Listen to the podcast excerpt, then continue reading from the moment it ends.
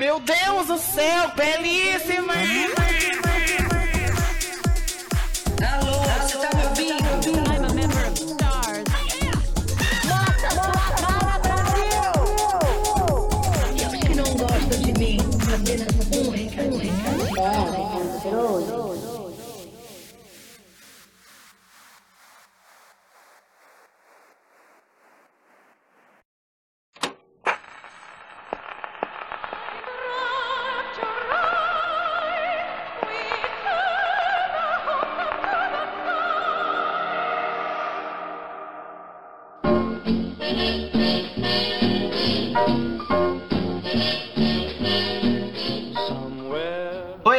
sou o Cris e, por gentileza, você pode mandar esse episódio pra mais 10 amigos? Nossa! Ai meu Deus, eu não acredito que você quer realmente que as pessoas fiquem piramidando os episódios. Sim, e se elas vierem de Rapture, es- esse código já tá na cabeça delas, elas vão ser obrigadas a mandar pra mais 10 amigos esse episódio. Olá, o meu nome é Valerie, e se eu fizesse parte do mundo de Bioshock, eu seria uma Little Sister. Só que não, né, meu bem? Claro que seria, querida. O meu cosplay dos sonhos é uma Little Sister e um Big Daddy. Poderia ser um Sugar Daddy? Poderia. Mas O se a Big- gente só tem o Big Daddy, tá bom. O Big Daddy você já tem, não vem não. Mas eu quero Sugar também. Ô, meu bem, não eu tá preciso pagar dando. contas, Seu Sugar também precisa, não tá dando não. né? Se fosse no mundo de Bioshock, todas as drag queens já tava morta já. Por quê? Porque todo mundo morreu. Quem sobreviveu? As drag queen iam morrer tudo, tudo montada. Ia ser uns splicer glamouroso.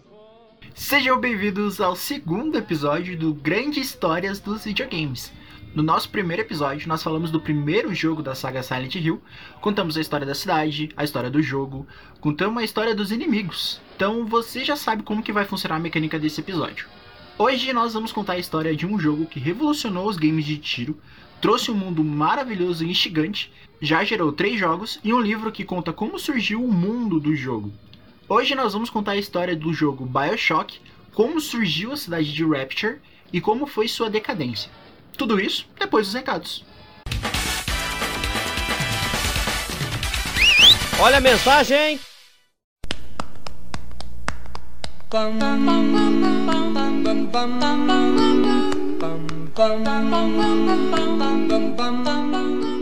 E Valerie, vamos para mais uma semana de recado no podcast. Lembrando que para você seguir a gente, você encontra a gente nas nossas redes sociais, no Instagram e no Twitter como Pega o Controle Underline e no Facebook como Pega o Controle. No Facebook você vai encontrar também o nosso grupo, onde a gente conversa com todo mundo lá, a gente troca meme o dia inteiro e manda figurinha um pro outro se xingando, mas não tem treta de sonista e caixista lá, a gente pode entrar bem de boa, a não ser que você seja fã da Nintendo, aí a gente vai ter que tretar feio. Menos eu compartilho memes, porque eu fui bloqueada naquele cacete daquele Facebook. Ai, que ódio. Porque a Valerie fica postando nudes. E aí, o nude é meu, a foto é minha. Palhaçada. Falando, não, você é muito gostosa, não pode. Ó, Oh, Zuckerberg. Ai, tá bloqueada por ser gostosa. Nossa, meu sonho. cancelada eu, eu por ser linda. por ser bonita. E avisando também que a gente continua com a nossa campanha de apoio lá no Patreon, no Apoia-se e no PicPay. Você pode se tornar um patrocinador do podcast com quantias de 3, 5 e 10 reais, ou para você que mora fora, né, tem os, os valores certinhos lá no Patreon. E se tornando um patrocinador do podcast, você tem acesso a conteúdo exclusivo e bônus. E Valerie, o que, que é os nossos conteúdos exclusivos e os nossos bônus? Conta aí pra galera. Primeiro eu queria dizer que eu amei isso de nós continuamos com a nossa campanha. Amiga, a gente não vai parar com essa campanha. Nós precisamos pagar continhas. Ah, é. é que nós estamos com planos, né? No começo a gente queria comprar os equipamentos. A gente conseguiu. E agora nós queremos pagar um editor, nosso sonho, pagar um editor. Ai, Chega dessa de vida de editar podcast. até meia-noite. Mas então, caro ouvinte, você pode receber vários bônus, várias coisas boas. Primeiro, a gente fornece toda semana um episódio exclusivo para os nossos patrocinadores. Nós também te damos acesso ao grupo exclusivo dos patrocinadores no Discord. Lá nós temos um contato mais próximo com vocês, então a gente conversa diretamente com vocês e as coisas começam a ser um pouco mais íntimas. Lá também, Uh, rola nudes. não tão, não tão íntimas, né? Rola bico do peito. Lá também você pode dar pitaco nos episódios que a gente já gravou e nos episódios que a gente vai gravar, dar sugestões, falar o que gostou, o que não gostou e várias outras coisas. E você também recebe a oportunidade de participar de um dos nossos episódios. Dois dos nossos patrocinadores já participaram dos nossos episódios e alguns ainda virão. É, então, gente, aproveita agora que tá começando, que a gente dá pode falar, é, você vai gravar com nós, porque quando tiver uma galera lá, ó, aí o bicho vai pegar, aí vai ser o último que, que sobreviver grava com a gente. Vai ser os Jogos Vorazes do POC. Vamos fazer uma pasta lá, linha de patrocinador, o último que sobreviver grava com nós. Olha, ô, vai ser foda, hein? Nothing but bluebirds. E agora vamos para nossa leitura de enquete que a gente soltou lá no Instagram, no Twitter e nas nossas redes sociais. Pô, Instagram e Twitter são as nossas redes sociais, né? que soltaram no Instagram, no Twitter, no Facebook, no grupo, no Discord, até no perfil da nossa mãe a gente soltou a enquete. A enquete dessa semana é: Qual jogo te marcou pela história? E caso você não queira ouvir a leitura de enquete, é só você pular pra 12 minutos e por gentileza para de usar plasmides.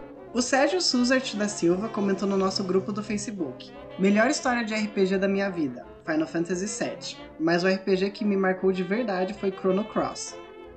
Uma Nossa, galera é, marcou. é quase um trava-língua, né? Chrono Cross. Chrono Cross. Fala três vezes na frente do espelho pra você ver. Aparece a Pablo Vittar. Uma galera marca RPG porque acho que RPG, quando RPG é bom, né? Tem, cara, tem umas histórias que é muito marcante. O meu é de sempre, assim, Final Fantasy X. Mas Ai, tem outras novidade. histórias, né?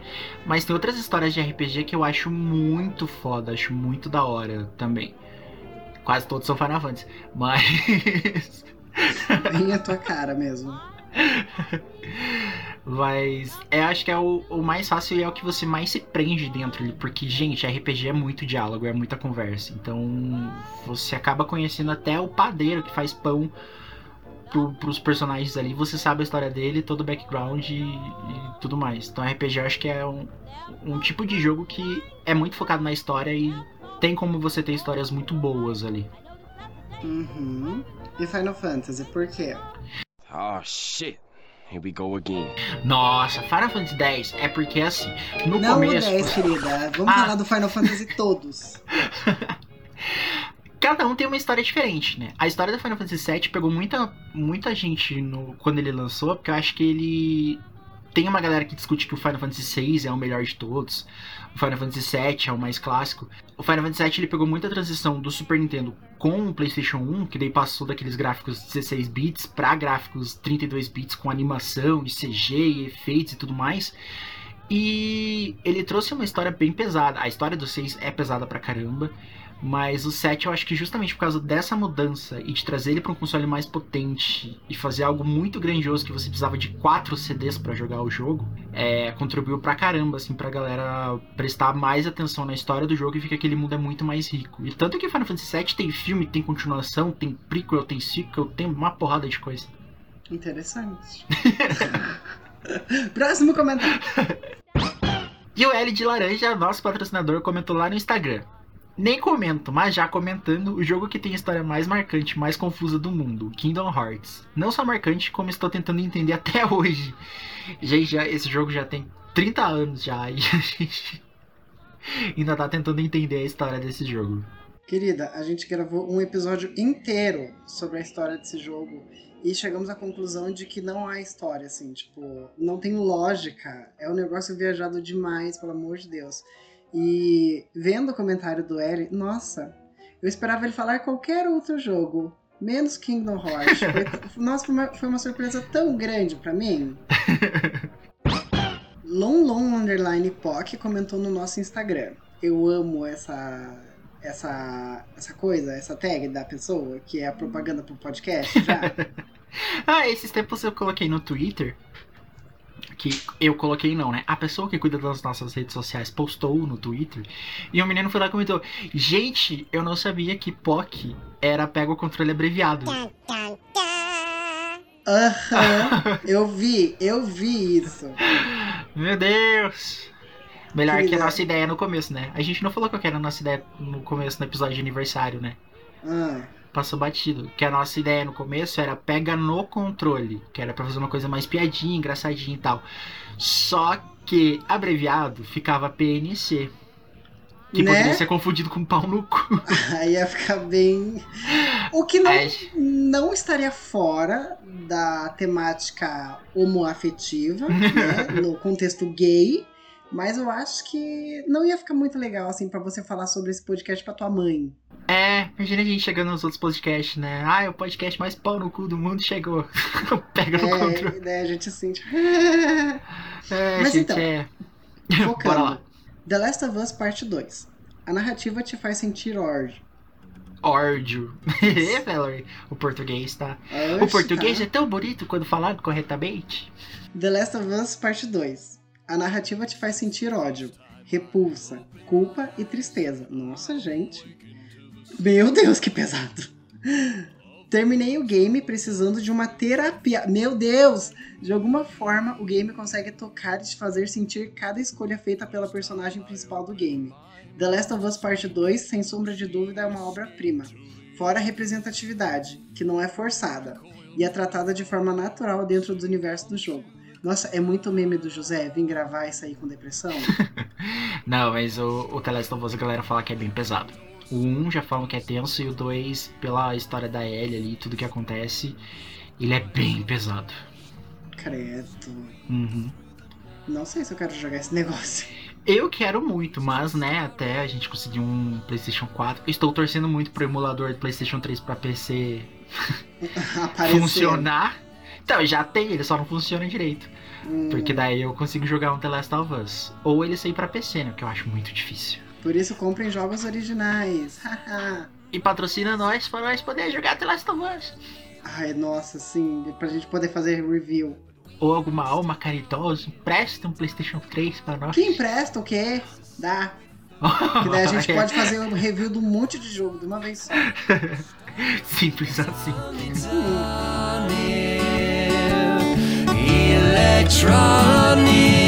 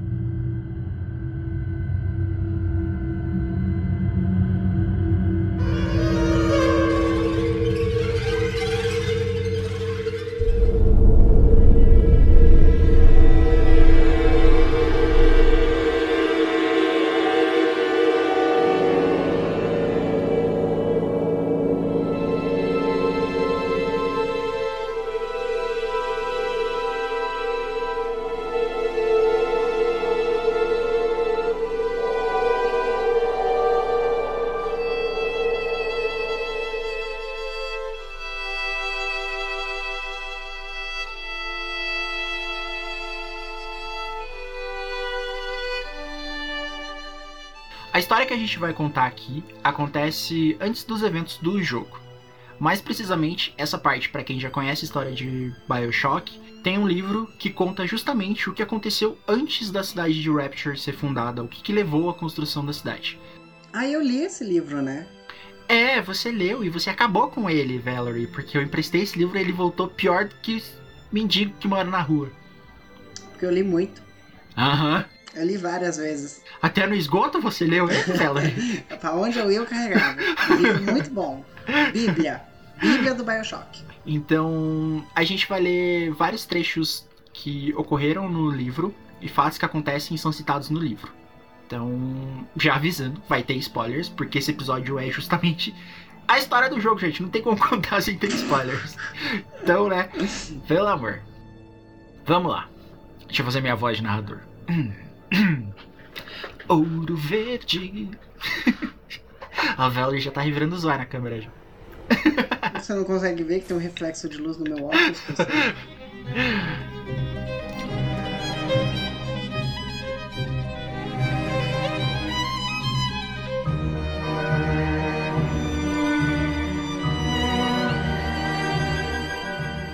Andrew Ryan, pivô da trama de Bioshock, na verdade se chamava Andrei e nasceu no início do século XX na Rússia.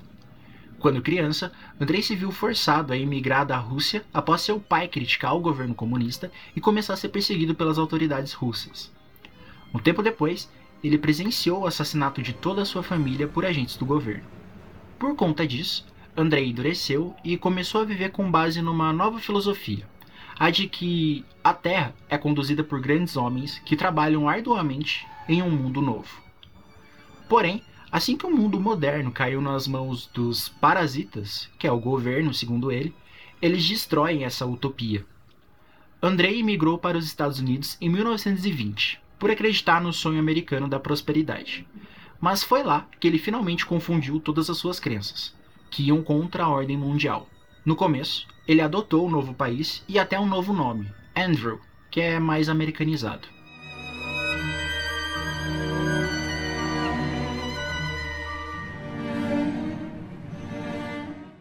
Eventualmente, seus talentos começaram a aparecer, e Ryan se tornou um industrial de sucesso, com queda para o lado das pesquisas e inventos sobre tecnologia.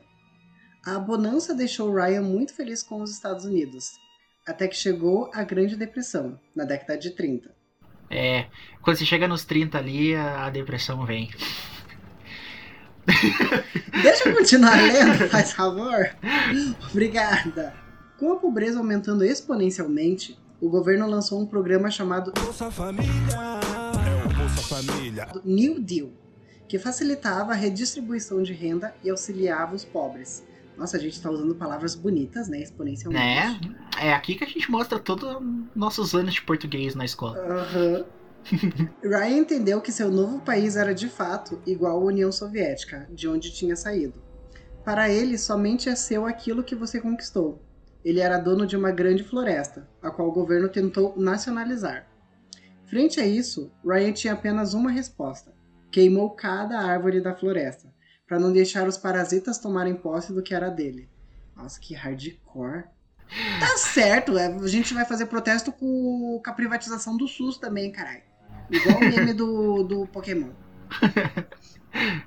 Andrew Ryan decidiu criar uma cidade utópica, livre de impostos e taxas para o Estado, livre do comunismo e dos sindicatos trabalhistas, livre das leis do comércio que ajudam os incompetentes, segundo ele, e dificultam um homem capaz e trabalhador de crescer mais na economia e no mercado. Livre dos preconceitos, sejam raciais ou sexuais, que evitam com que as pessoas que sofrem com eles tenham suas habilidades e ideias ignoradas. Livre da moral e da ética, que freiam tantos projetos, invenções e pesquisas, e principalmente livre da ameaça de uma guerra nuclear, que provavelmente levaria ao fim da humanidade. Nossa, o cara começou tudo errado.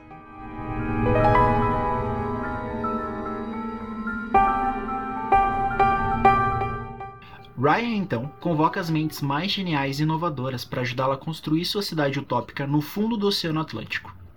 Como Ryan quer que sua cidade esteja completamente isolada do mundo exterior, a construção é mantida sobre total sigilo.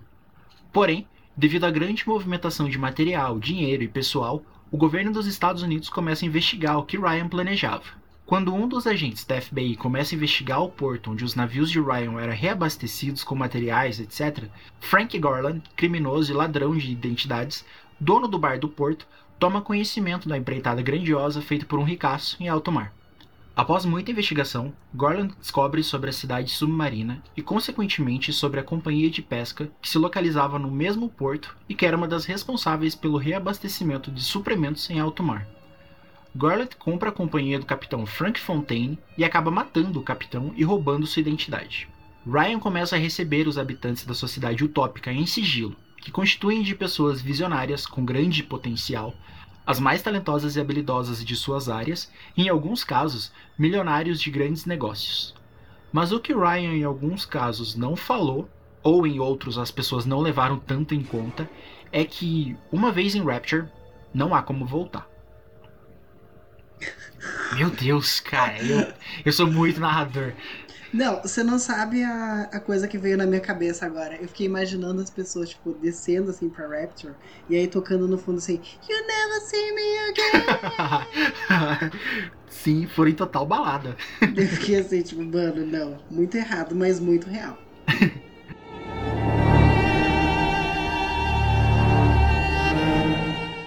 Frank Gorland, que agora responde pelo nome de Frank Fontaine, continua comercializando com as embarcações que se encontram acima de Raptor. E após muita conversa, convence Ryan a deixar ele e sua tripulação entrarem na cidade. Após algum tempo, Raptor atinge seu auge, quando o mercado prospera livremente e todos possuem chances.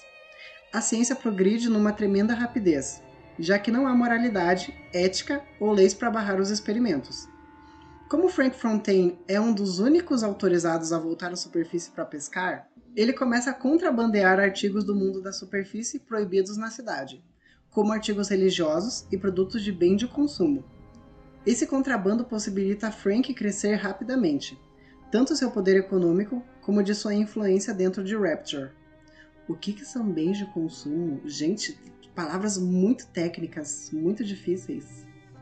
É, pelo que eu lembro do livro, é, muita coisa de fora você não podia é, não podia trazer, né? Tipo igual comida era bem específico, a, o pessoal levava comia muito o que você já tinha levado. É, era aquela cultura de é, você tem o que você colhe, o que você planta e o que você trabalha.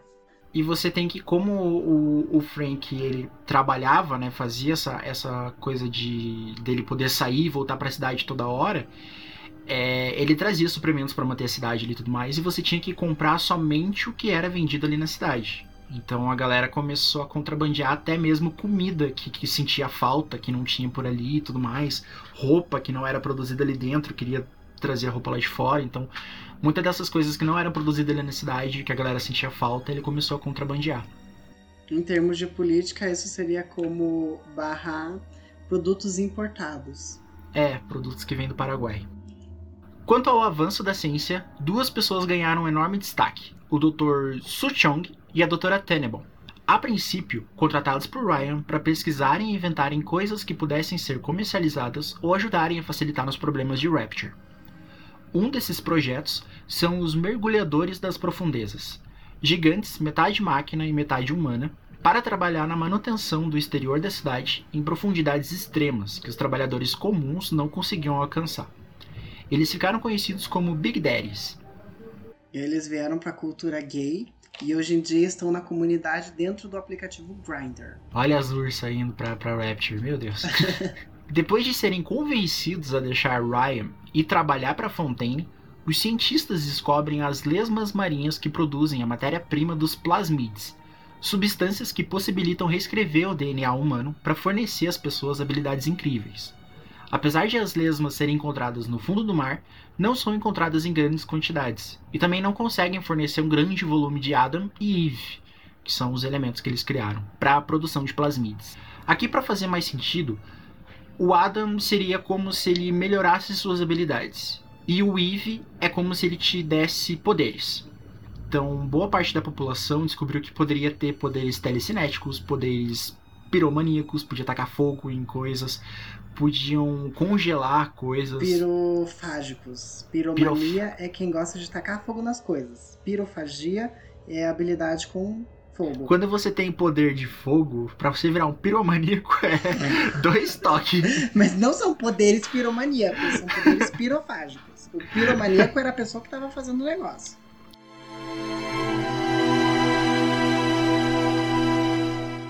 É muito bizarro porque esse negócio do Rapture, ele pode ser muito real, né? Porque não que a gente tenha uma, uma Atlantis, né? Mas a gente tem tantas espécies no fundo do mar que pode ser possível. É aquela coisa assim, não é comprovado cientificamente, mas é possível de acontecer. Porque a gente conhece acho que 10% do mar. Achei que você ia falar de rico filha da puta. Nossa, isso, não! Isso acontece direto. Não, eu tava pensando na, na fauna e na flora marinha. Ah, tá. Após inúmeros testes com cobaias humanas, o Dr. Su Chong e a Dra. Tenenbaum descobrem que a melhor forma de produzir as substâncias é colocar as lesmas como parasitas nos estômagos de pessoas. Nossa, que Bem- horrível. Bem legal. Nossa! É tipo o teste do Covid. A melhor forma é enfiar um cano no seu cérebro. Né? A relação entre animal e hospedeiro seria simbiótica. Então os anfitriões se tornavam praticamente indestrutíveis, a ponto de que o hospedeiro só morria quando a lesma era destruída. Por algum motivo bizarro, os únicos hospedeiros que conseguiam fazer esse processo com sucesso eram criancinhas do sexo feminino, que foram chamadas de Little Sisters. Sabendo disso, Fontaine constrói o orfanato das Little Sisters. Com o aumento da produção de plasmides, as meninas passam a ser sequestradas. Com a grande produção e venda de plasmides, inúmeros habitantes de Rapture passaram a comprá-los para possuírem poderes e habilidades incríveis. Como as pessoas que iam para a cidade não podiam voltar para a superfície, um grande contingente de trabalhadores que participaram da construção da cidade, que agora estava pronta, se encontravam extremamente revoltados e insatisfeitos vivendo na miséria em um setor de Rapture. Outro problema era que em Rapture não havia um governo para cobrar. Não tinha como impor leis para proteger a economia e as pessoas sem grande aquisição monetária. Assim, a falta desse governo muitas vezes trazia malefícios, como a falta de proteção das pessoas e um controle que impossibilitaria que um indivíduo só dominasse todo um ramo da economia. O Adam estava fluindo pela população e logo todos queriam melhorar alguma coisa, por meio de alteração do código genético. Os cirurgiões podiam esculpir as pessoas de modos nunca vistos antes. Mas essas mudanças começaram a trazer um efeito colateral. A nova célula-tronco agia como um câncer, destruindo células antigas e colocando Adam no lugar. E isso causava mutações que podiam gerar problemas cosméticos e mentais. Quanto mais Adam as pessoas usassem, mais precisariam dele para recuperar algum efeito colateral desvantajoso. Os que abusavam do Adam se tornavam agressivos e psicóticos, gerando um exército de mentalmente afetados para Fontaine. Esses novos maníacos ficaram conhecidos como Splicers. Pessoas começaram a se matar por inúmeros motivos. Concorrências de comércio, para servirem como cobaias de experiências brutais, para conseguirem mais plasmides ou dinheiro para comprar os mesmos. Foi então que Ryan contratou a doutora Sofia Lamb. É Lamb mesmo? É. Nossa. Sobrenome. Lamb.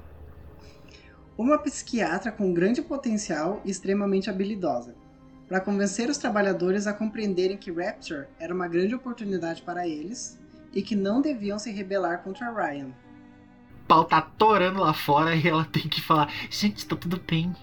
É maravilhoso morar aqui. Relações públicas.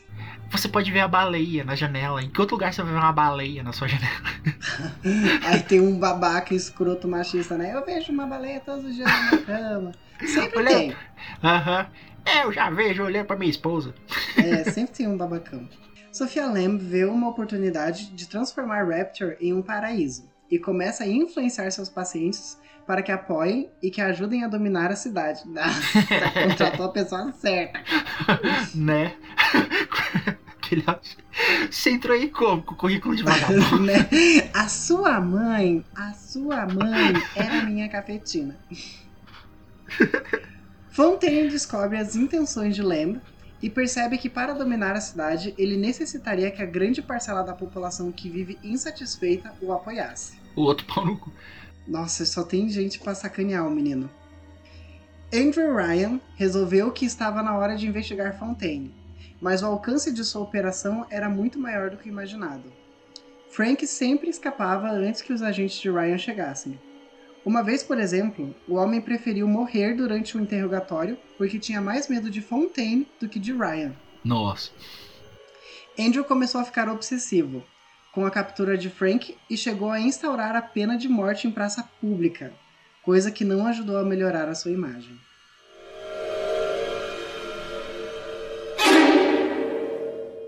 Em 1958, Ryan e seus homens atacaram o exército de Splicers de Fontaine e conseguiram matá-lo. Mas algumas fontes diziam que Fontaine sabia que Ryan estava aproximando e ele fugiu. De qualquer forma, em vez de simplesmente acabar com o negócio de Fontaine, Ryan decidiu nacionalizar a indústria de Frank. Tenenbaum desapareceu, Shushong foi a escolha natural de Ryan para continuar as pesquisas com as Little Sisters. Ao mesmo tempo em que Frank Fontaine foi considerado morto, outro revolucionário apareceu na cidade, Atlas. Ryan usou da força cada vez mais abusivamente, enquanto Atlas controlava mais partes de Raptor, até certa véspera do ano novo. E é aqui que a história fica muito boa. Pensa numa coisa que vai dar muito certo. Sabe assim, é, votação, a última votação no Brasil foi bem nesse, nesse mesmo dia em Raptor. O restaurante Kashmir resolveu dar um grande baile de máscaras para celebrar a chegada de um novo ano. Hoje é um novo dia. Ah, fiquei novo pensando na tempo abertura da Globo. Que começou. Todo mundo. Este- Os atores da Globo cantando lá, daí o pau torou. Os Splicers. Este foi o cenário para o começo da Guerra Civil. Splicers invadiram o local e criaram um pânico tão grande que a pouca população sana de Raptor trancafiou-se para sobreviver, enquanto os maníacos dominavam a cidade. Ryan instalou câmeras por toda a Raptor, destruiu os modos de transporte até a superfície e instalou um sistema de segurança que permitia passagem para ele, por meio de leitura de código de DNA. Enquanto Ryan se tornava cada vez mais recluso e ditatorial, Atlas ganhava suporte na comunidade. Xuxong sugeriu o uso de um plasmide que poderia controlar a mente dos cidadãos. Andrew distorceu suas ideias e aceitou o plano, concebendo seu próprio exército de splicers. Ryan criou uma série de dispositivos que podia ressuscitar pessoas de sua confiança, por meio de leitura de código genético. Estes foram chamados de Vita Chambers e funcionavam somente em quem tivesse o DNA correto. Com a guerra em ápice, a quantidade de corpos aumentava. Neles havia Adam que poderiam ser reutilizados.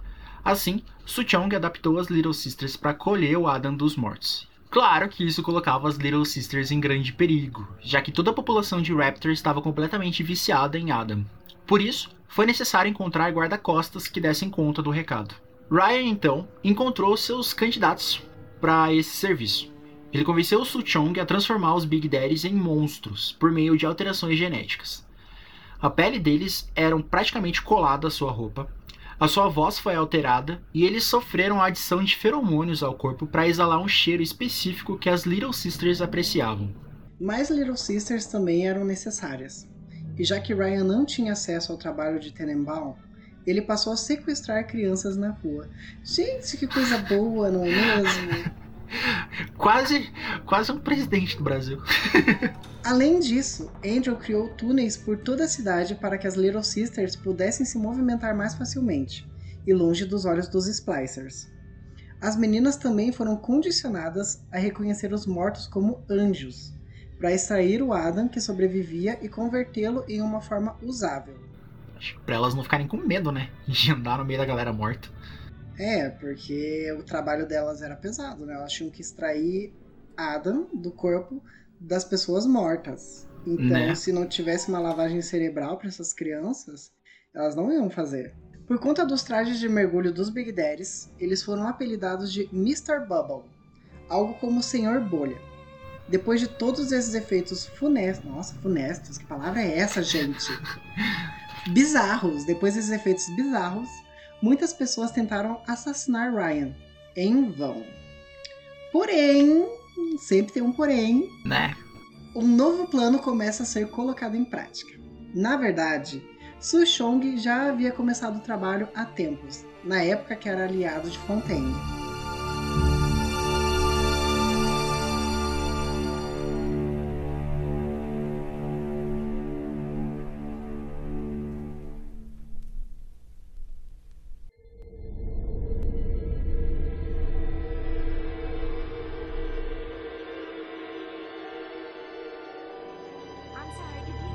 They told me, son, you're special. You were born to do great things. You know what? They were right. A partir daqui começam os eventos do jogo. Aqui a gente controla o personagem Jack. Ele se lembra de ter uma vida tranquila em uma fazenda nos Estados Unidos, até que uma noite ele estava dentro de um avião com uma carta na mão. Na carta estava escrito: Para Jack, com o amor da mamãe e do papai. Por gentileza, não abrir até 63.2 graus norte e 29.55 graus oeste. Beijos. De repente, o avião não estava mais no ar e Jack perde a consciência. Assim que desperta, ele estava no meio do oceano e vê uma luzinha que pisca uma estrutura de metal. Instintivamente, ele vai até esse local e descobre que é um farol. Lá ele encontra uma porta e ao atravessá-la ele vê um longo lance de escadas. Ele desce essas escadas e acaba em um veículo marinho, que transmite um discurso acalorado de um homem chamado Andrew Ryan. I am Andrew Ryan, and I'm here to ask you a question. Is a man not entitled to the sweat of his brow? No, says the man in Washington, it belongs to the poor. No, says the man in the Vatican, it belongs to God. No, says the man in Moscow, it belongs to everyone. I rejected those answers. Instead, I chose something different. I chose the impossible. I chose rapture. Jack chega à cidade submersa e percebe um homem que fala ao rádio. A figura parece um tanto temerosa, como se alguma coisa pudesse acontecer a ele a qualquer momento. E de fato acontece. Um splicer surpreende o homem, que acaba morto. A voz no rádio se apresenta como Atlas e sugere logo em seguida: Por gentileza, pegue um pé de cabra ou algo assim. Atlas também informa que ele é um dos pobres habitantes de Rapture, uma cidade condenada à morte. Ele pede ajuda a Jack, informando que sua família está em perigo. A família do Atlas, no caso. É. Jack encontra uma seringa cheia de plasmides e começa o caminho para a alteração genética. A reação é forte e deixa Jack um tanto zonzo. Quando retoma os sentidos, dois splicers estão apostos para matá-lo e causam algum dano, até que um Big Daddy e uma Little Sister aparecem.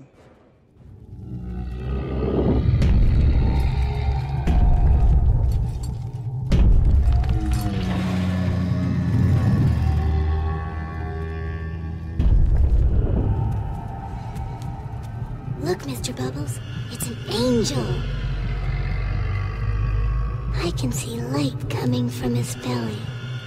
Wait a minute, he's still breathing. It's alright. I know he'll be an angel soon. A Little Sister foge e Jack continua à procura da família de Atlas. Ele pode usar as Vita Chambers e passar por lugares que Ryan assegurou-se de que pessoas comuns não poderiam entrar. Ou seja, alguma coisa não está bem. Aí tem coisa. Jack é surpreendido diversas vezes pelos mecanismos de defesa de Ryan. O Jack se comunica com esses mecanismos. Não. É o Ryan que se comunica com o Jack. Ryan se comunica com o Jack. É, olha a frase. Nossa, ficou confuso. A barata diz que tem sete saias de filó. Cala a boca! Jack é surpreendido diversas vezes pelos mecanismos de defesa de Ryan, que se comunica com Jack. O Ryan se comunica com ele. Hum, entendi. Não, Victor, presta atenção. Então tá, já gravou. Na primeira vez, Ryan acredita que Jack é um agente federal que foi enviado para tomar Rapture para si. Ryan diz: Então me diga, amigo, qual cadela te enviou? Os lobos da KGB ou os chacais da CIA? Olha a novidade. Rapture não é um navio afundado para você dominar. E Andrew Ryan não é um socialite imbecil que pode ser manipulado pelo governo.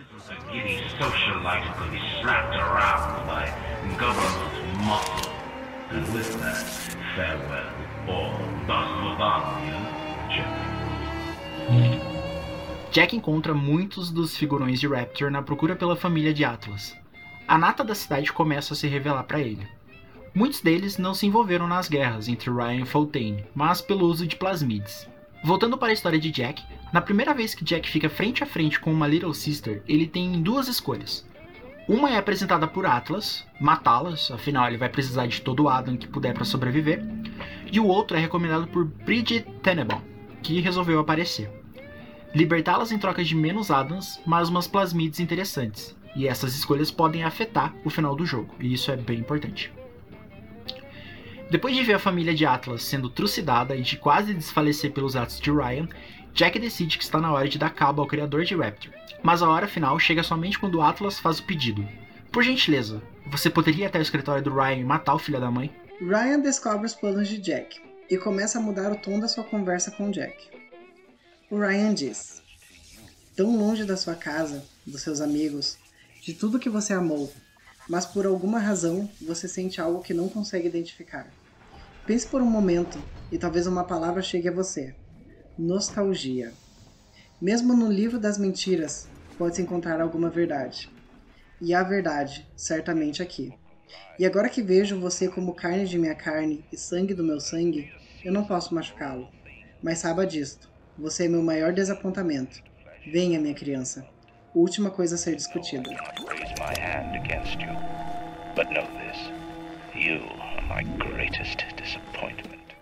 Talvez essa seja a resposta de por que Jack acordou no meio do oceano. De como ele pode usar as Vita Chambers e passar por todas as medidas de segurança de Ryan. Jack vai finalmente ao escritório de Ryan para encontrar uma série de fotos grudadas à parede, que conectam Jack a Andrew e a Jasmine Jonell, uma de suas amantes. Lá também se depara com Ryan, o rei sangrento de Rapture, que acaba de pressionar um mecanismo de autodestruição de Rapture, e ele inicia um discurso. O assassino superou minha última defesa, e agora ele veio me assassinar. No final, o que separa um homem de um escravo? Dinheiro? Poder? Não. Um homem escolhe, um escravo obedece. Você acha que tem memórias? A fazenda, sua família, um avião, um acidente. E então, este lugar. Será que havia mesmo uma família? O avião caiu ou foi sequestrado? Forçado a descer por alguém que é menos que um homem.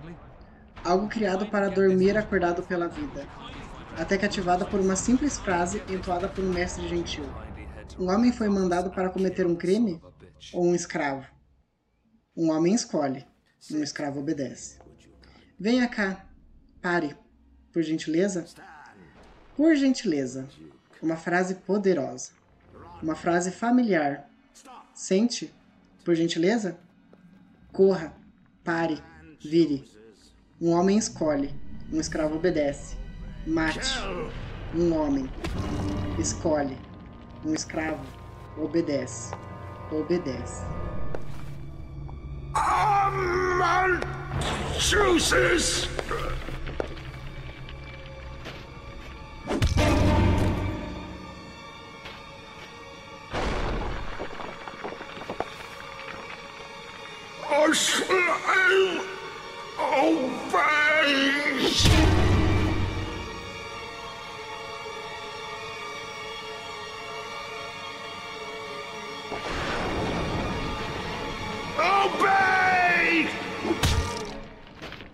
Verdade vem à tona quando Ryan desfalece. Jack, o protagonista, é um filho ilegítimo de Ryan com uma amante. Foi tomado quando criança e condicionado por Suchong para obedecer por meio de uma frase: por gentileza. Atlas vem controlando Jack para terminar a guerra e matar Ryan. Mas como Atlas poderia saber dos planos de Frank Fontaine? Pois é isso que Jack vai descobrir a seguir. Aqui é o Atlas falando. Rápido! Agora, pega a chave genética de Ryan. Agora, por gentileza, coloque na maldita máquina. Belo trabalho, palhaço. Agora é hora de acabar com este pequeno enigma. Não existe um Atlas, menino, nunca houve. Na minha linha de trabalho, é preciso usar uma variedade de nomes falsos. Uma vez, eu fui um chinês por seis meses. Mas você tem sido um bom esportista. Eu acho que te devo um pouco de honestidade. O meu nome é Frank Fontaine. Eu preciso dizer, tive muitos parceiros na minha vida, mas você Claro que o fato de você ter sido geneticamente condicionado para latir como um cachorrinho quando eu falar por gentileza deve ter algo a ver com sua eficiência. Mas ainda assim, assim que a máquina terminar de processar a chave genética, eu serei o novo dono de Rapture, dos esgotos à realeza. Você tem sido um amigão, mas sabe o que eles dizem? Nunca misture negócios com prazer. Obrigado por tudo, garoto. Não se esqueça de cumprimentar o Ryan por mim.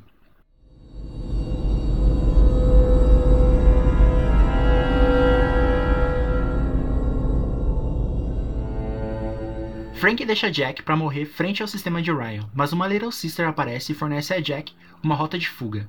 O túnel é apertado e Jack acidentalmente cai em uma abertura e perde os sentidos. Jack acorda no esconderijo de Tenenbaum, que resolve ajudar Jack.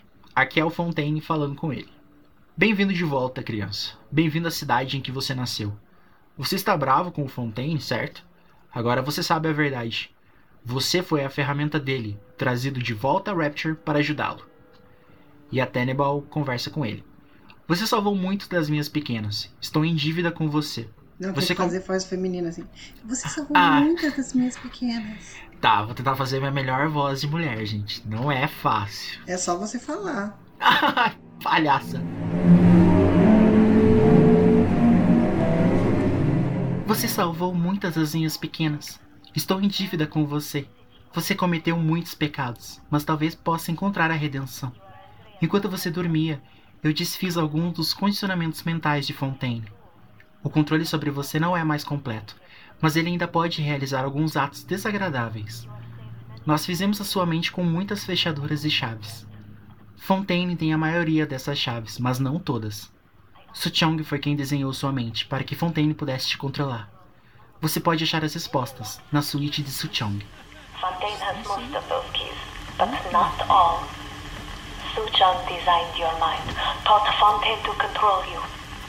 You might find answers in Suchong's flat in Mercury Suite.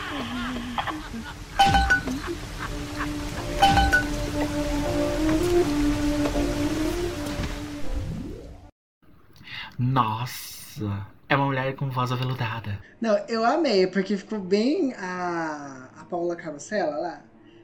É muito. Como é que ela fala lá? Ah, faltou, tempero, achei, achei deselegante, faltou algumas coisas. Palhaça. Quando Jack coloca os pés para fora do esconderijo, Frank Fontaine ordena que ele se mate, dizendo: E agora, você está de parceria com a Tenenbaum, é, garota? Ela é tipo a mamãe ganso. Tudo bem, é divertido. Mas agora, vai ser pisoteado por um Big Daddy, por gentileza? Hum. Eu disse por gentileza? Vai ser pisoteado por um Big Daddy. And the Oscar goes to. Meu Deus, que entonação. Meu, merece um Oscar esse menino. Eu achei pouco encorpado, falta um pouco de, um pouco de coragem, sabe? Graças a Tenenbaum, o condicionamento não funciona. Mas como ela havia previsto, Frank tem outras cartas na manga. Fontaine diz: Ah, parece que a mamãe ganso mexeu nos meus experimentos. Se você não quiser dançar sob o meu ritmo, eu tenho o outro. Código amarelo. Eu acabei de dizer para o seu cérebro para ele mandar seu coração parar de bater. Não funciona assim de cara. O coração é um músculo teimoso, mas não tão teimoso assim.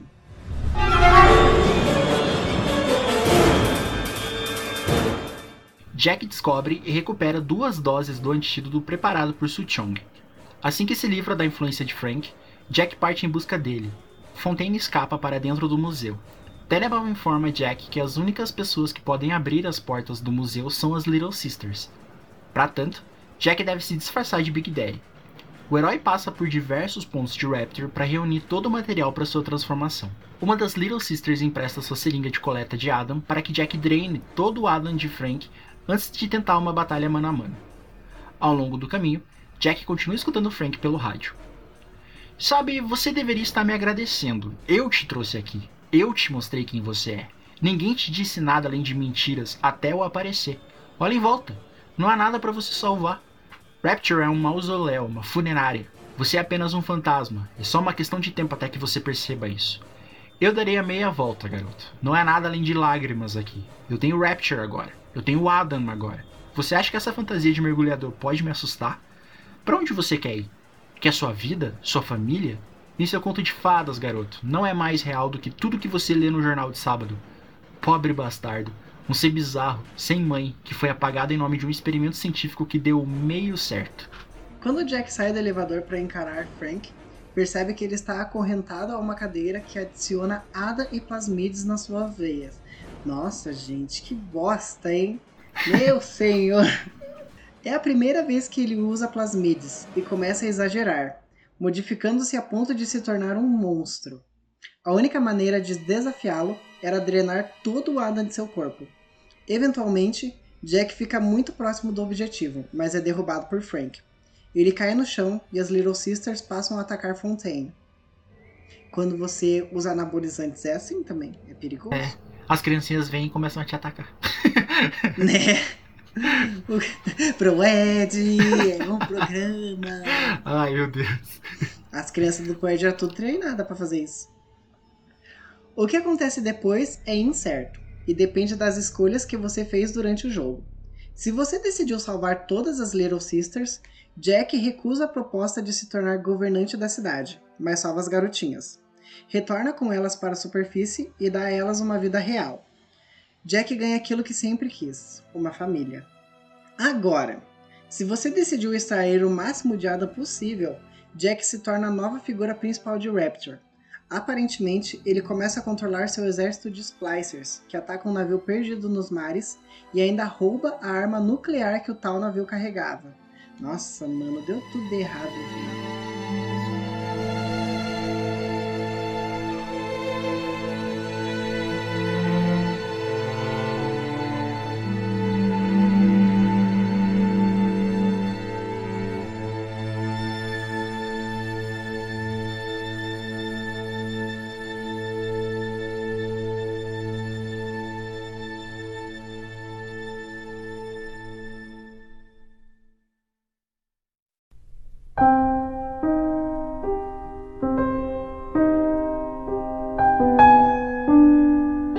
Agora a gente vai explicar alguns chefes e inimigos que você encontra durante o jogo.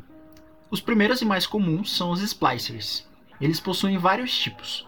O primeiro é o Thuggist, que eles atacam com armas brancas. Podem ser encontrados durante todo o jogo e são bastante fracos, mas compensam isso através da execução rápida e atacando em grupos, sempre que possível.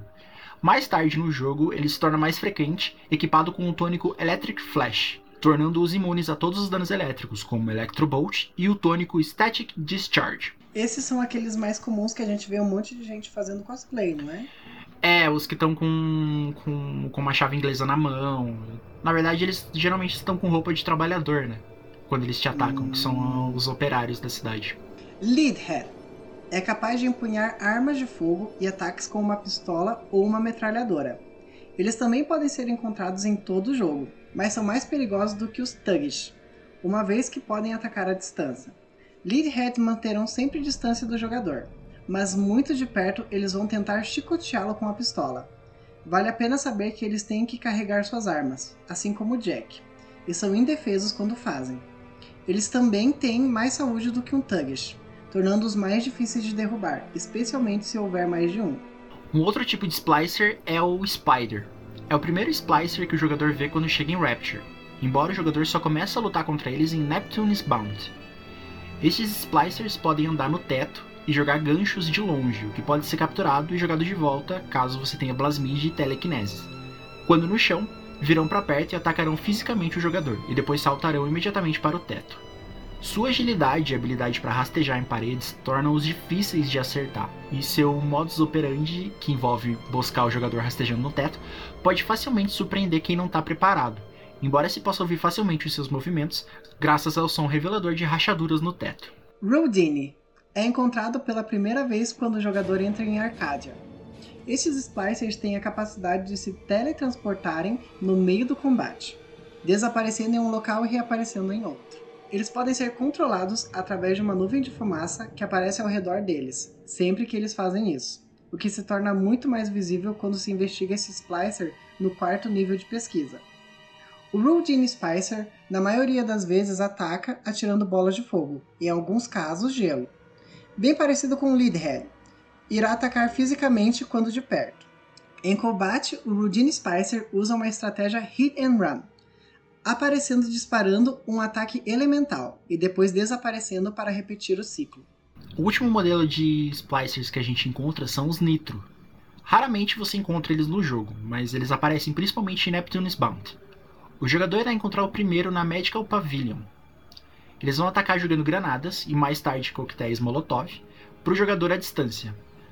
No mano a mano, eles vão querer jogar uma bomba de fumaça no chão, cegando temporariamente o jogador, ou eles vão tentar fugir, jogando uma explosão sobre o seu ombro ou tentar chutar o jogador, causando danos moderados. Ao morrer, eles vão soltar uma granada, com a intenção de prejudicar o jogador se estiver muito perto. Uma maneira comum de matar esse tipo de splicer é usando a telekinese, para pegar suas granadas e jogá-las de volta para ela.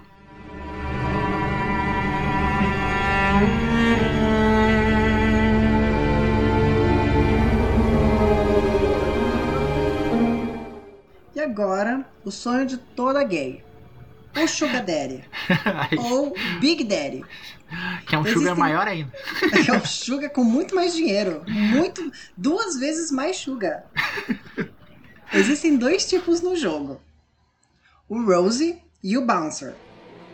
O Rosie, além de ser designado para proteger as Little Sisters, também são os mecanismos complementares e trabalhadores de manutenção de Rapture. Sua principal arma é uma Rivet Gun, gigante. Eles são mais altos e mais lentos do que o Bouncer, tornando-os menos ágeis, mas sua arma de longo alcance o torna tão perigoso quanto. Quando em combate, o Rose irá utilizar três tipos diferentes de ataque. O outro modelo de Big Daddy são os Bouncers. Eles são mais ágeis do que os Roses, mas são totalmente ineficazes no combate à distância. Sua principal arma é uma broca de grande dimensão anexada em seu braço direito e alimentado pelo motor de combustão interno em suas costas. Eles geralmente atacam usando golpes poderosos de perto e uma carga rápida é sua única habilidade ofensiva de longo alcance. Como Rose, ele também utiliza três tipos de ataques. Ele utiliza a broca, nesse caso, o Bouncer bate no chão com sua broca, causando um tremor na área em volta dele, e desorienta qualquer um que seja pego pelo raio. Normalmente, após desorientar a pessoa, ele já começa seu segundo ataque, que é a investida, aproveitando que o inimigo vai estar lento e não vai conseguir evitá-lo. Seu segundo tipo de ataque é a furadeira. Esse ataque é básico do Bouncer e é realizado quando se perfura um inimigo. Se encontrar um Splicer, esse morre na hora. No caso do jogador, o ataque causa uma quantidade grande de dano, matando o jogador se ele está com pouca saúde. E o último é a investida. Se a vítima estiver longe do Bouncer, ele vai correr para cima em alta velocidade.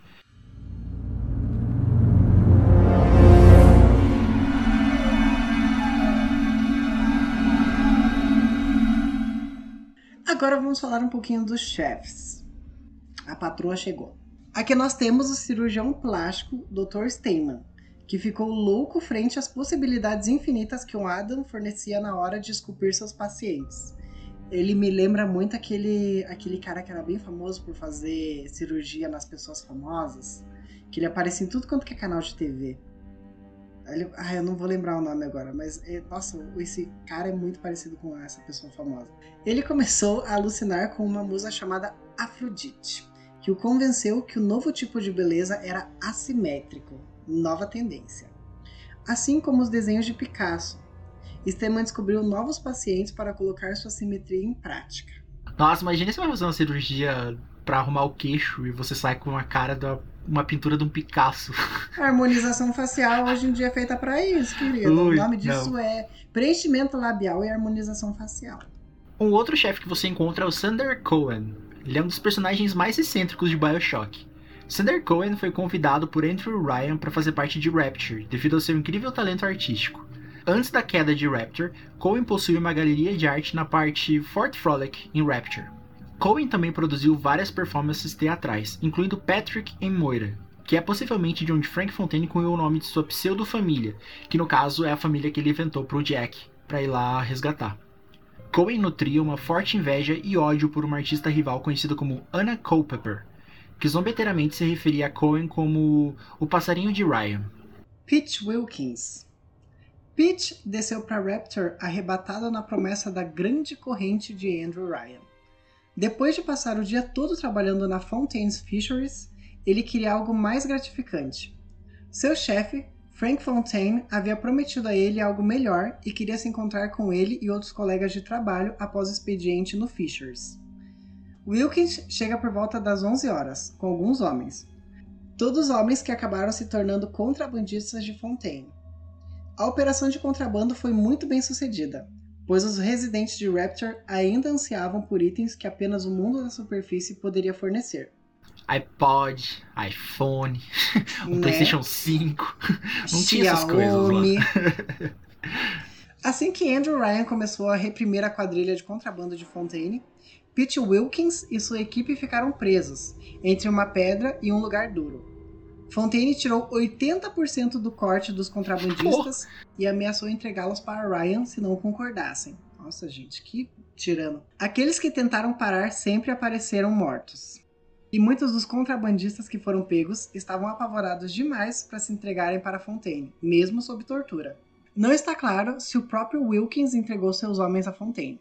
Próximo boss é a Doutora Langford, Antes de sua descida para a cidade subaquática, Langford era uma botânica renomada e professora na Universidade da Califórnia em Berkeley, onde trabalhava desde 1920. Sua pesquisa atraiu elogios por suas descobertas inovadoras e controvérsias por suas teorias radicais. Por um tempo, Ela trabalhou para o governo dos Estados Unidos, oferecendo assistência em vários projetos de desfolhamento durante a Segunda Guerra Mundial, incluindo o uso contra os japoneses em Iwo Jima. Seu desaparecimento após partir para Rapture não passou despercebido na superfície. Um artigo do jornal de 7 de janeiro de 1949 comentou que ela ainda estava desaparecida naquela data, apesar de uma investigação intensiva. Apesar de amar verdadeiramente as plantas e seu trabalho nos jardins de Arcádia, ela acabou sendo forçada a torná-las uma mercadoria, disponível apenas para visitantes pagantes. Andrew Ryan decidiu cobrar dos cidadãos não apenas por darem um passeio em Arcádia, mas também por vender o oxigênio vital criado pelo arboreto. Porra, o cara começou a comercializar o ar. Olha o capitalismo como é foda. Mas você sabe que já existe isso, né? É, a gente tá agora na pandemia vendo. Não, é. Dá pra você comprar ar enlatado. What the fuck? Vendem. Eu não sei se é na China ou se é no Japão. Eu sei que é em algum dos dois. Eu acho que é na China, porque a China deve ter mais poluição que o Japão. E aí você pode comprar ar enlatado para você respirar. E aí a propaganda é baseada nisso, de que tipo você só só respira ar poluído. Por que não respirar ar puro? Por que não limpar o ar do planeta, né? É muito mais. Por que não acabar com o capitalismo? Como o uso de plasmides causou deterioração da sociedade em Rapture, Langford manteve seu trabalho, utilizando os avanços científicos do Adam em seus projetos. Um desses projetos foi o vetor de Lazarus, uma mistura que seria capaz de trazer árvores mortas de volta à vida. Durante esse tempo, Langford teve problemas com o Saturnine, um grupo de splicers que roubou muitos de seus materiais para o uso em seu culto de adoração à natureza. Durante a Guerra Civil de Rapture, quando Ryan fechou Arcadia para sempre, Langford continuou a fazer viagens para seu escritório de lá, pois estava perto de um avanço em seu projeto.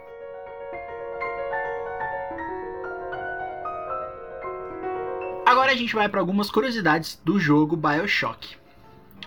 O conceito do jogo foi baseado nas ideias do objetivismo de Ayn Rand e seu A Revolta de Atlas, e de outros autores como George Orwell e o seu livro A Revolução dos Bichos.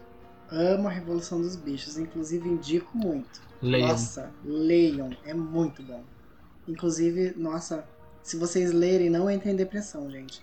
Porque basicamente a ideia é de que se existe uma pessoa que ela é muito mandatória, sempre vai ter alguém para substituir ela. Então é como se a sociedade ela nunca pudesse se reinventar, porque sempre vai ter alguém para substituir aquela pessoa.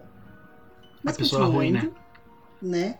Continuando, a revolta do Ano Novo de 58 foi o início da guerra civil entre Andrew Ryan e Atlas. Com o pânico e a violência, muitas pessoas sacaram todo o seu dinheiro dos bancos, fazendo-os quebrar, comprando todo o estoque da cidade para ser estocado e pararam de trabalhar.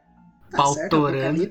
É por isso que quando você ah, mata alguns splicers durante o jogo e você revista o, o corpo deles, você encontra dinheiro. Porque a galera sacou tudo do banco. É, e daí eles já estavam totalmente fora de si, né? Eles não Né? iam mais usar dinheiro. Os modelos usados para criar os splicers foram fotos de soldados da Primeira Guerra Mundial que sofreram danos faciais severos e passaram por cirurgia plástica para reconstrução da face. Caraca, que pesado. Mano, genial. Mas péssimo. Mais pesado? Meu Deus, que horrível. Se você colocar no Google Earth as coordenadas que estão no bilhete do Jack lá no começo do jogo, ele vai te retornar uma foto de Rapture, com a legenda City of Rapture. Os Big Daddies se comunicam uns com os outros através de sons que lembram os que as baleias fazem para o mesmo fim, que é de se comunicar e se acharem no fundo do oceano. As fontes que nós usamos nesse episódio foram do site Vaca Nerd, Slack.com, Giantbomb.com e a wiki do Bioshock. Again, I'll explain. It means you're the fairest in the land. I could say Bella, Bella, even seven bar each language only helps.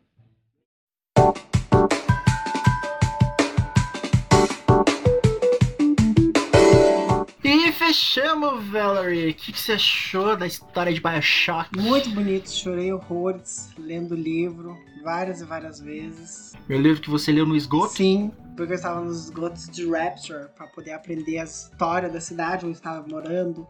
E ah, Rapture e Bioshock, Big Daddies e Little Sisters são meu grande amorzinho. Eu amo essa vibe meio década de 40 e 50 do jogo. Eu também amo porque muitas coisas ali que acontecem, elas não são comprovadas cientificamente, mas elas são muito possíveis de acontecer, então ela traz um pouco ali de veracidade, sem colocar é, fatos reais.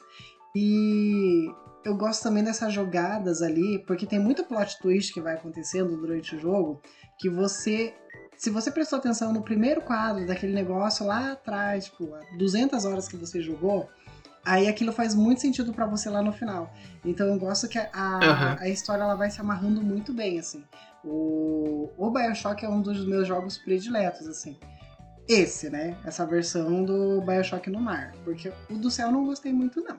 O do céu eu achei é bem bonito, é bem interessante, mas o do céu eu não. A história é muito viajada, assim, eu não, não captei tanto. Mas a história do primeiro eu gosto muito. Bioshock 2, apesar dele acontecer antes do 1, eu não sei, achei ele estranho. Tanto que o 2, eu não, não lembro se eu terminei. Acho que eu terminei o 2. Mas eu prefiro jogar o 1, que o 1 é muito mais legal. Sim, é o melhor. E pra encerrar, Valerie, tem recomendação essa semana? Olha só, lá Nossa, vem. gente, Vamos lá, gente. Jogo de velho. Muitas recomendações. Não, mentira. Hoje eu tenho uma. Eu tenho que terminar de assistir antes. Então, teve uma hora ali que você comentou no episódio que foi sobre a comunicação das baleias, né?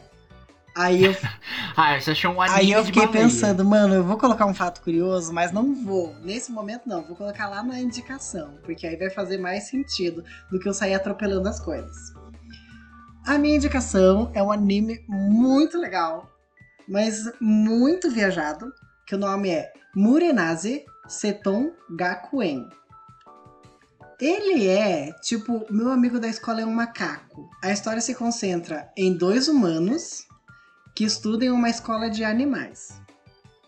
E aí, o propósito do anime é porque ele é uma comédia e é um anime escolar. E ele tem o propósito de ensinar para as pessoas sobre fatos curiosos dos animais. E a história ela vai se desenvolvendo, tem coisas que vão acontecendo que a primeira vez você fala, meu Deus, por que está acontecendo isso?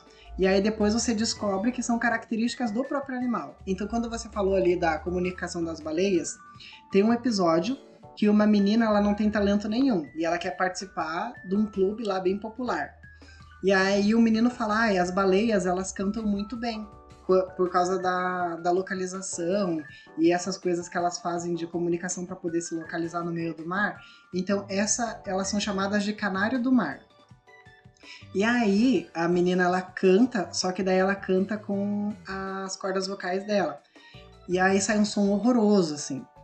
Daí ele fala: "Não, não é assim que funciona. As baleias elas cantam com um melão, que é um espaço na cabeça que elas projetam um som e daí elas se comunicam com as outras baleias". E aí quando você falou, eu fiquei pensando assim, mano, que vontade de falar dessa curiosidade. É um anime muito bom para quem gosta de biologia e você aprende muita coisa assistindo e se divertindo. Pelo que eu tô vendo na imagem aqui, o único. Não o único, né? Não sei. Mas os animais homem, homens são Sim. animais. As meninas são todas menininhas com orelhinha. Sim, com características de animais. Tanto que isso também é explicado no, no anime. Tem um personagem que ele é um homem, e daí eles falam: Nossa, mas você tem rosto de menina, corpo de menina, você é uma menina. Daí esse personagem fala: Não, eu sou um homem porque eu tenho Bilal.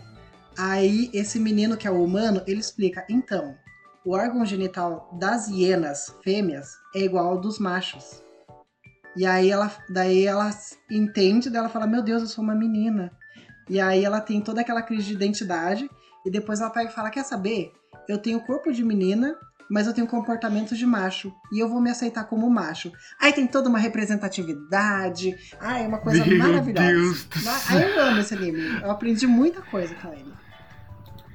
Os furry pira. Tudo, tudo pra mim. Eu essa semana tenho pra indicar Battle Royale do Call of Duty, que essa semana tá com o período de Halloween, né? E eles colocaram um modo de zumbi no jogo que tá divertido pra caramba. Pra quem gosta de Call of Duty, gosta de Battle Royale. O único problema é que o jogo ocupa um espaço do caramba, assim. Mas tem algumas otimizações para ele ocupar menos espaço, mas no PC ele tá ocupando 100 GB. Então ele é bem espaçoso. E esse modo de zumbi o que que é? É o modo Battle Royale, você cai no mapa ali, 150 personagens para você se matar. Só que diferente do modo normal, ele não te deixa jogar no mapa todo. Ele tem pontos específicos que você pode cair. Cada hora que você, cada partida que você começa, ele muda. E quando você mata uma pessoa, ela acaba virando um zumbi e ela pode voltar no jogo como zumbi para matar as outras Ai, pessoas que estão participando. Então, tipo, quando você joga normalmente no Call of Duty, o Battle Royale, quando você morre, você vai pro, pra prisão. Na prisão você tem que lutar mano a mano com uma outra. Não mano a mano, porque às vezes você usa arma, com uma outra pessoa. Se você vencer, você volta pro jogo. Se você morrer, você tem que começar uma outra partida. Aqui não. Se você morrer, você vai voltar como um zumbi. E o problema é, como ele é um modo de zumbi e ele tá por poucos dias, não importa se você tá jogando solo, você vai enfrentar times que as pessoas estão jogando em trio ou em dupla. Então, tipo, você tá jogando solo, tem uma outra pessoa jogando solo, mas tem uma outra pessoa jogando em dupla, tem uma outra pessoa jogando em trio. E aí que é foda de você jogar. E quando você volta como zumbi e você mata as outras pessoas, você coleta uma seringa. Coletando duas, ou matando duas pessoas, você volta como pessoa. Então, tipo, você pode voltar várias vezes na partida pra tentar ganhar. O objetivo é você ser o único sobrevivente no jogo, ou você matar todos os sobreviventes antes do tempo acabar. Então, é muito legal, muito divertido, porque você sendo um zumbi, você ganha poderes. Você pode correr mais rápido, você sobrevive ao gás do jogo, que para ele marcar, né, o limite do território aparece um gás. Então, as pessoas normais morrem nesse gás e os zumbis não. Só que os zumbis não conseguem enxergar quando eles estão no gás. E os zumbis têm esses poderes, eles podem pular mais alto que todo mundo, eles podem jogar uma granada que deixam as pessoas lentas, e eles podem emitir um pulso de choque que se a pessoa fugir de carro, o carro não funciona. Então tem isso, só que eles morrem muito rápido. Então tem essa desvantagem. E gente, é muito legal, porque você tá correndo ao mesmo tempo tem um outro zumbi correndo com você, e se ele chegar antes da pessoa e a pessoa morrer, ele pega a seringa antes de você, então você tem que lutar contra os outros zumbis. Você não consegue se matar os zumbis, mas um pode roubar a seringa do outro. Então, tipo, é um caos, assim. Porque você tá tentando matar uma pessoa, de repente, puf, aparece um zumbi, você tem que se livrar do zumbi, aquela pessoa mata você, você volta como zumbi, você vai lá e mata a pessoa, você pega a seringa e volta, aí você cai na partida e toda vez que o cenário vai diminuindo e você vai retornando, você vai cair no meio da galera que o bicho tá pegando. Tipo, o pau tá torando ali de zumbi e você cai no meio com pouca vida e você tem que se virar pra, pra vencer. É muito da hora, é muito legal. Esse modo ficou muito legal. O único ruim é que ele tá acabando. Só que quem joga no Play 4, é, esse modo vai ser exclusivo da Sony por um ano. Então só vai voltar para os outros consoles ano que vem. Para quem tem Play 4, ele vai continuar no, jogo, no console da Sony no período de um ano. Mas joga em Call of Duty. É bem legal. Se gosta de Battle Royale, tira em primeira pessoa, vai pro Call of Duty que é da hora. E eu acho que encerramos, né, Valerie? Encerramos. Graças a Deus. Nossa, depois de ter falado oito línguas num episódio só. Então é isso, gente. Até semana que vem e falou.